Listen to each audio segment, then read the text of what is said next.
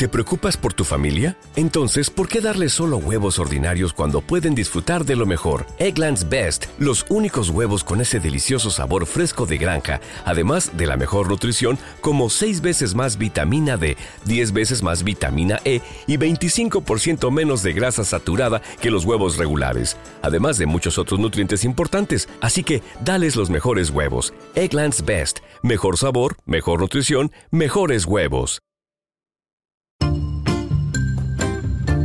Y la Argentina, así lo voy a hacer con este acento así, toca, toca la Argentina. ¿Cómo no vamos a hablar de la Argentina?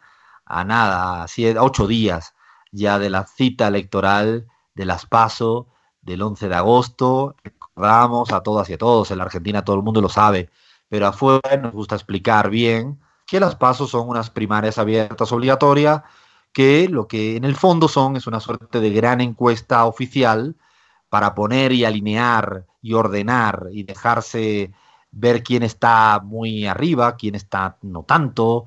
Y a partir de ahí todavía la cita electoral faltan como dos meses y medio, el 27 de octubre en primera vuelta y veremos qué pasa en segunda vuelta. Pero es cierto, desde que ya las fórmulas eh, de candidaturas presidenciales se han ido definiendo, se fue calentando muchísimo, muchísimo la, la elección. A veces uno la sensación que tiene de como extranjero en la Argentina, que vivo en la Argentina, eh, siempre lo digo a, los amigos y a las amigas, es que creo que cada noche es el día de la cita electoral, porque pareciera que hay una alta efervescencia tan, tan, tan elevada que esa noche dan los resultados electorales. Bueno, todavía queda tiempo, pero es verdad, es verdad que la campaña por parte del oficialismo se ha venido acelerando, se veían creo que muy abajo, estaban muy preocupados y eh, Macri, eh, Pichetto como la fórmula a, la presidencia, a la vicepresidencia, de la mano de Durán Barba, de, Peña y compañía, han querido, han querido acelerar el paso. Y en el otro lado está la fórmula de Alberto Fernández y Cristina Fernández de Kirchner. Digo las dos principales, obviamente están otras, está eh, Roberto Labaña, tenemos también incluso a la izquierda más siempre con Del Caño, tenemos a un partido casi liberal eh, ultra que es expert, que se llama Despertar. Bueno, hay más fórmulas presidenciales encima de la mesa, pero la cosa se ha puesto muy, muy caliente. Como la semana próxima no podemos hablar mucho de esto, nos vamos a anticipar a darle ahí una radiografía a cómo viene la cosa. Antes de entrar incluso a mencionar, a comentar algunos números de las últimas encuestas que van y viene, o cómo, cómo se va dando la campaña en estos últimos días. Le pido un poco al equipo, que han hecho repaso como siempre de, redes y de medios, que nos lancen al menos los principales titulares para ir, con, para ir entrando un poco en, faena. Arranco por, por Abraham primero, con los medios de comunicación. Nada, lánzame tres, tres titulares por lo menos.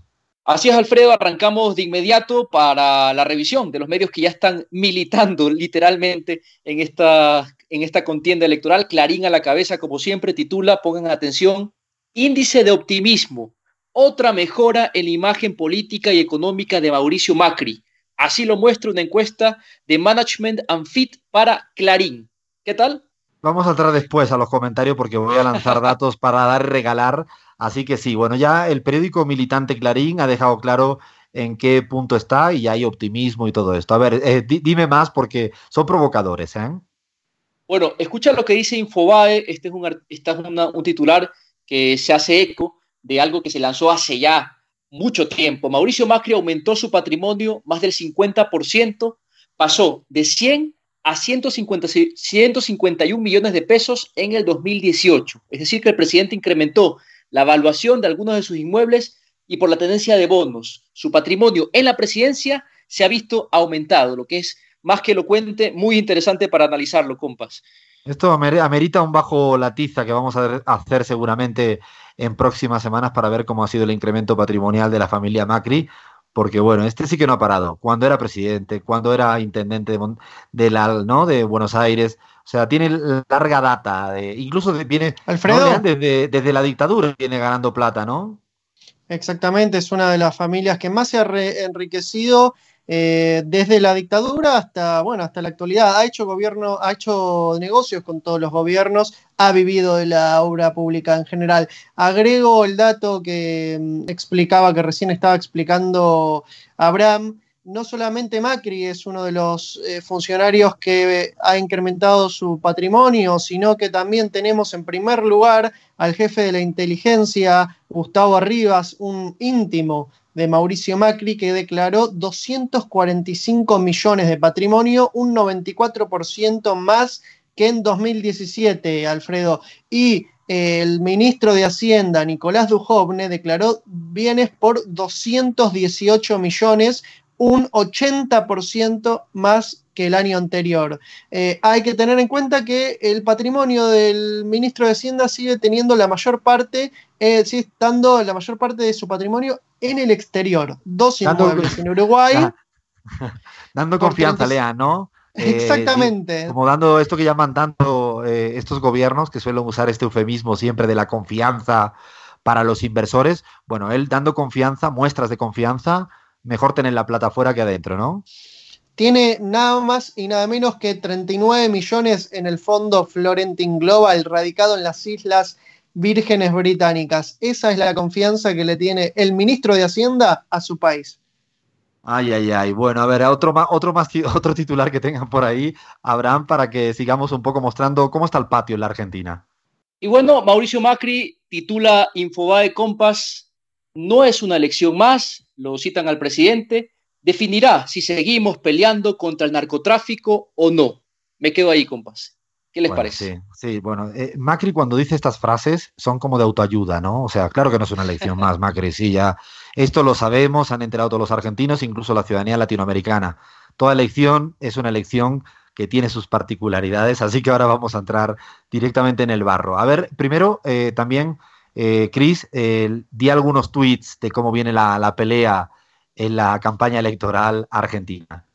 Alfredo, mira, un par de tweets, uno por cada lado de la acera, que pintan claramente pues estas dos panorámicas argentinas. La realidad, la que vive el argentino a pie, los ciudadanos, Leandro, bueno, y la, la gente en general, y el mundo de Hello Kitty en el que vive aparentemente el oficialismo. Fíjate que María Eugenia Vidal comentaba, muchas veces los caminos que cuestan son los que valen la pena y nuestras pymes lo saben bien. Estamos para acompañarla y me enorgullece verlas crecer y ponerle garra a sus sueños, incluso en tiempos difíciles. Yo creo que también de autoayuda. Pero allí, fíjate lo que Alberto Fernández, eh, actual candidato a, la presidencia, le responde, o no directamente, digo que no la, no la menciona, pero esto es lo que ha dicho.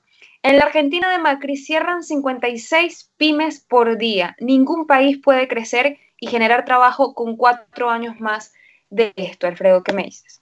Una vez más, ¿no? lo que hemos dicho antes, el dime de qué presumes y te diré de qué careces. Claro, de escuchar a María Eugenia Vidal o a, cualquier portavoz de este gobierno con cifras oficiales que se han ido cerrando las pymes, como dice Alberto Fernández, pero dice cualquier institución económica seria bebiendo de las cifras oficiales del Estado. Sí, realmente hemos entrado en una etapa electoral, pues que creo que el, oficialismo, el macrismo, tenía una dificultad para esta, esta elección, a diferencia del 2015. En el 2015 podía decir cualquier cosa, podía construir expectativa, podría prometer futuro, y así lo hicieron. Y lo hicieron porque no habían gestionado, al menos, la Argentina, no habían gobernado nunca el país y podían decir vamos a hacer esto, no vamos a cerrar fútbol para todos, vamos a erradicar la pobreza, nunca vamos a ir con el FMI, vamos a vivir en un país mejor, en el cual, insisto, esto de los globos de colores, más allá de la anécdota, que, eh, se basaba en una lógica de construcción de expectativa y así lo hicieron. Eso, en la campaña del 2015, iba de la mano de que había también un polimalo. Los medios de comunicación argentina, Clarín, La Nación, TN y tantos otros, eran los que cotidianamente iban disparando, no erosionando la imagen del el kirchnerismo. Se dedicaban durante los años anteriores a hablar de corrupción, a inventar, a inventar casos, a, a, no parar de decir una y otra vez que todo había sido mal hecho. Claro, había el poli malo, que eran los grandes medios de comunicación, y al otro lado Macri tenía que manchar, embarrar la cancha y podía construir cualquier tipo de expectativa. ¿Qué sucede en este 2019? Pues que ellos ya no pueden prometer nada. Es decir, no pueden seguir prometiendo, porque además no son creíbles. Y cuando lo hacen, además lo hacen casi con la boca chica, porque es imposible seguir prometiendo que la economía va a ir muy bien, que no van a estar con el FMI, que van a crear empleo, que van a mejorar las condiciones económicas, cuando ellos en los cuatro años anteriores incluso ya han llegado a reconocer con cifras de ellos que no lo han hecho, que no lo han logrado, han hecho todo lo contrario a lo que dijeron.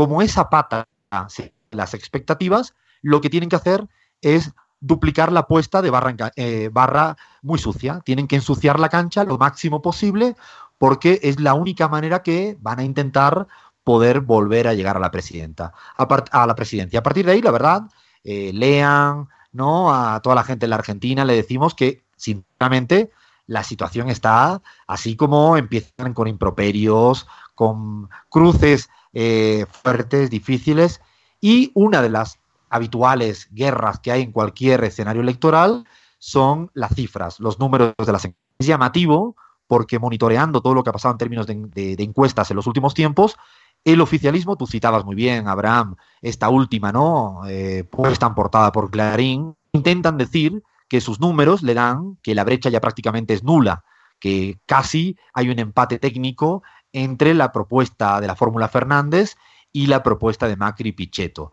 Estos son los números que incluso son encuestas en la mayoría de sus casos telefónicas, en la mayoría de los casos con casos, con muy pocos casos de, observación.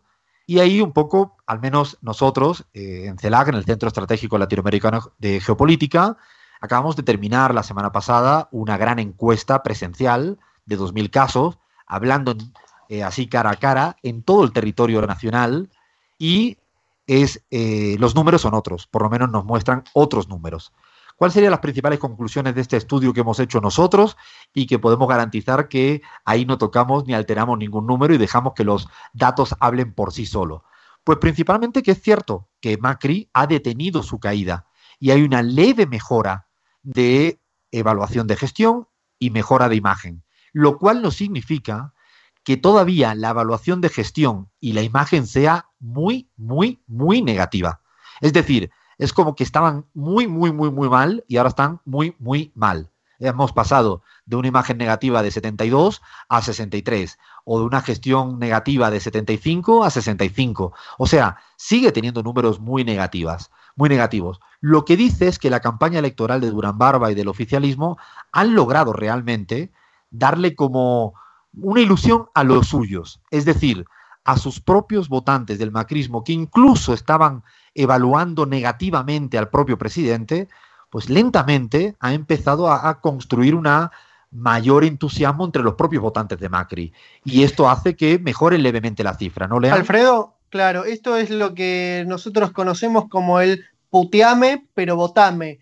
Es algo así como, bueno, ¿sabes que hice todo mal? Sabes que te perjudiqué estos cuatro años, pero votame de nuevo. ¿Por qué? Porque del otro lado está el monstruo. Y el monstruo toma para el votante fiel macrista múltiples formas. Puede ser el monstruo eh, populista, el monstruo comunista, el monstruo corrupto. Eh, es casi un significante vacío ese monstruo que han construido, que es un, el miedo a lo otro, digamos, ¿no? El miedo a volver a algo que nunca se sabe bien exactamente qué es a lo que le tienen miedo, pero el miedo está.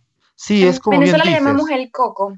El coco. Sí, han logrado convencer más bien a los suyos, como tú dices, de que, bueno, no estamos bien, pero viene ese coco, viene el otro, han construido el miedo. Y en esa parte, es cierto que los números, al menos nuestros, dicen que han mejorado. Ahora, la mejora leve del oficialismo no es a costa de ninguna pérdida de voto de la fórmula Fernández. Y en esto hay que dejarlo muy, muy claro. Cuando uno mira las cifras, al revés, la estimación de voto de la fórmula Fernández es de 42.5. La estimación de voto de la fórmula Macri es de 33.4. La diferencia son de 9 puntos. De 9 puntos, que es una diferencia muy, muy holgada entre dos opciones completamente antagónicas, porque es muy interesante ver el perfil ideológico de los votantes de uno versus los votantes de otro. Son como dos países dentro de un mismo país. Por eso lo que ellos mejoran levemente no es en detrimento de los otros. Y a veces yo creo que Clarín, La Nación, la cantidad de encuestas que yo creo que están hechas, con honestidad lo digo, casi de manera mercenarias para constituir o para echarle un poco de leña a un relato ya prefabricado que es se acerca a la situación. Se acerca a la situación. Pongo un dato muy concreto, muy, muy concreto que sale de nuestro estudio. Es cierto que ha habido una estabilidad del tipo de cambio en la Argentina en el último mes. Hay un economista amigo nuestro que ha estado acá en el programa, Guillermo Glietti, que le llama esto populismo cambiario. Ciertamente han logrado ficticiamente establecer un tipo de cambio estable. Pero esto no se traduce de ninguna de las maneras a una percepción de mejora en la situación económica familiar. En la encuesta CELAG hemos preguntado directamente si en su, en su situación económica familiar en el último mes, ¿cómo le fue? Y el dato es abrumador.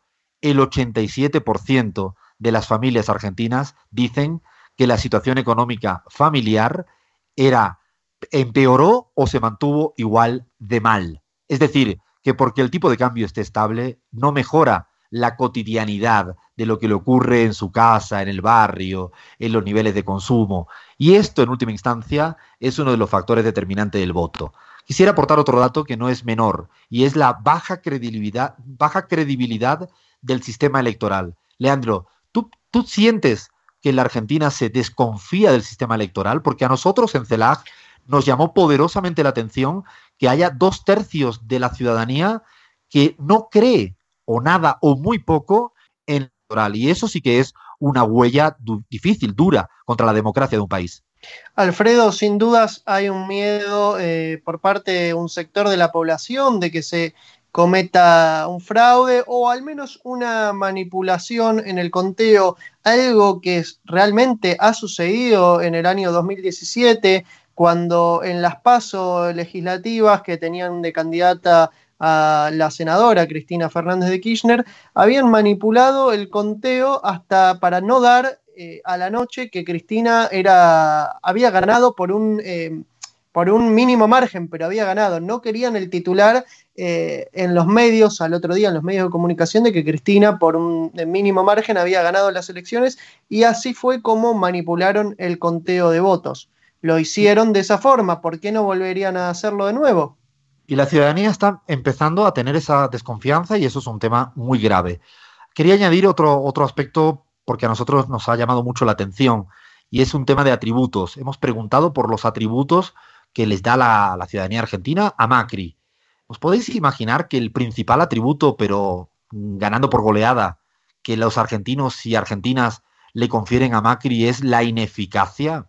Casi la mitad de la ciudadanía argentina, cuando le pones seis, siete atributos, donde pones democracia, ilusión, fuerza, un montón. No, no, la gente elige ineficacia. Y eso dice absolutamente todo de lo que al final, en términos de intención de voto, cómo se traduce. Eh, por el contrario, eh, Alberto Fernández, el principal atributo que la gente le da es la ilusión. Casi un cuarto de, los ciudadanos eh, argentinos piensan que Alberto Fernández trae consigo ilusión de cambiar las cosas. Claro, ese tipo de, variables, cuando uno lo analiza, lo revisa con lupa, por ejemplo, otro dato que se me viene a la cabeza que no lo hemos publicado, pero lo quiero decir aquí en la pizarra, el tema de la evaluación del desempeño de algunos actores. A ver si adivináis cuáles son los peores, las dos peores instituciones que en la Argentina eh, son los peores valorados. A ver, Lean, atrévete. Em, a ver, déjame pensar. ¿La AFA, la Asociación de Fútbol Argentina? Podría ser, pero no lo preguntamos. Eh, los medios de comunicación. Bueno, pues hay dos que están ah, por encima de los que no son unas instituciones. cierto que todavía no son una institución. Son una casi a veces desinstitución, ¿no? Pero no, el, peor de todos, los jueces. La ciudadanía argentina. El partido judicial, te iba a decir yo. No, no, los jueces. Eh, como tú bien dices, la justicia, eh, conformada a veces, como tú bien planteas en el partido eh, no de los jueces, es la institución valorada en el país. Y la segunda, el Fondo Monetario Internacional. O sea, en la parte baja de la valoración, pero muy negativa, con un diferencial negativo increíble. ¿Y quiénes son los dos mejores valorados? Los científicos y los docentes. Es decir, lo, último que obtuvo Alberto Fernández de una carta avalada por 8.000 científicos no es casual. es que los científicos y los docentes son los principales actores en el país que mejor valora la ciudadanía. O sea, son muchos números, muchos análisis que uno observa, al menos de nuestro estudio, que sí podemos garantizar que no hemos alterado absolutamente nada y que además es el tercer estudio hecho en la Argentina durante los dos últimos meses y medio, que más allá de la intención de voto, hay un país eh, que le da la espalda. Y termino con un, con un, dato que a mí me parece categórico antes de, de pedirte tu opinión, Lean. La principal identidad política en la Argentina, el antimacrismo. Muy por encima de el peronismo, el kirchnerismo, el antiquillerismo, los radicales. No, no, no, no. La principal identidad política en el país de cómo se autopercibe la gente es que es antimacrista, lo cual con esto creo que está dicho todo.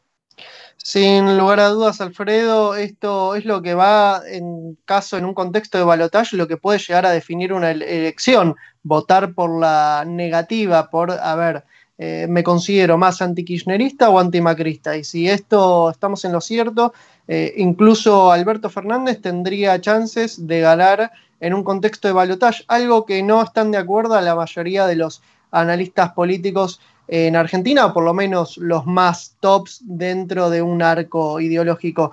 Me gustaría agregar, Alfredo, que hace recientemente un informe de la CEPAL indicó que Argentina va a tener la tercera economía en este año con mayor recesión en la, en la región y que es el país más endeudado, algo que sin lugar a dudas da, va a contramano de lo que eh, quiere mostrar este eh, gobierno, lo que quieren mostrar los medios, que es una eh, estabilidad, sí, realmente ficticia, pero no una estabilidad duradera y no una estabilidad en la cual se sustenten las bases del modelo de desarrollo de país. Y me preguntaba luego cómo habían cubierto algunos medios de comunicación esta noticia este, del informe de la CEPAL. Y por ejemplo, en Infobae la noticia era que la economía venezolana, según la CEPAL, se desplomaría un 23% en 2019. O sea que en un sitio argentino priorizan la información sobre eh, Venezuela de un informe que analiza a todos los países de la región,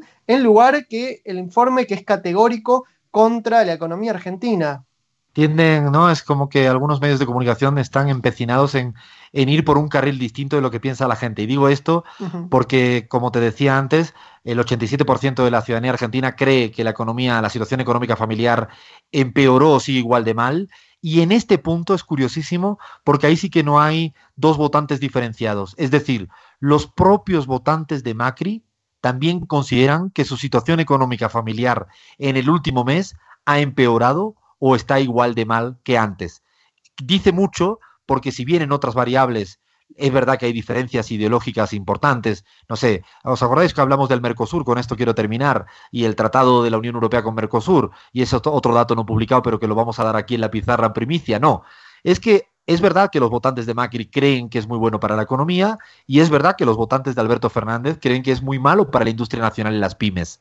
Es cierto que hay dos países dentro de un mismo país, pero en tema económico, de que la cosa está jodida y mal, en este, en este tema hay un gran consenso en el país, más allá de que los medios de comunicación sigan hablando de la economía de Zimbabue, de Venezuela o de cualquier otra en vez de lo que está ocurriendo en la Argentina. Así que veremos, veremos, queríamos poner un poquito, algunas luces, aunque sean controversiales, de lo que está pasando con el clima electoral, no tanto acertar con la intención de voto exacta, porque a mí yo siempre me fío mucho más de cuando uno analiza variables más cualitativas eh, de lo que como podríamos radiografiar la situación de la Argentina en la actualidad, yendo más allá de los titulares agotadores de esos grandes medios de comunicación que realmente inventan, inventan y como diría nuestro Abraham, ¿no? Se les nota demasiado. Ahora sí, hacemos parada, paradita después de este ratito de la Argentina y nos vamos para Colombia, ¿no? Nos vamos para Colombia que toca cada loco con su tema.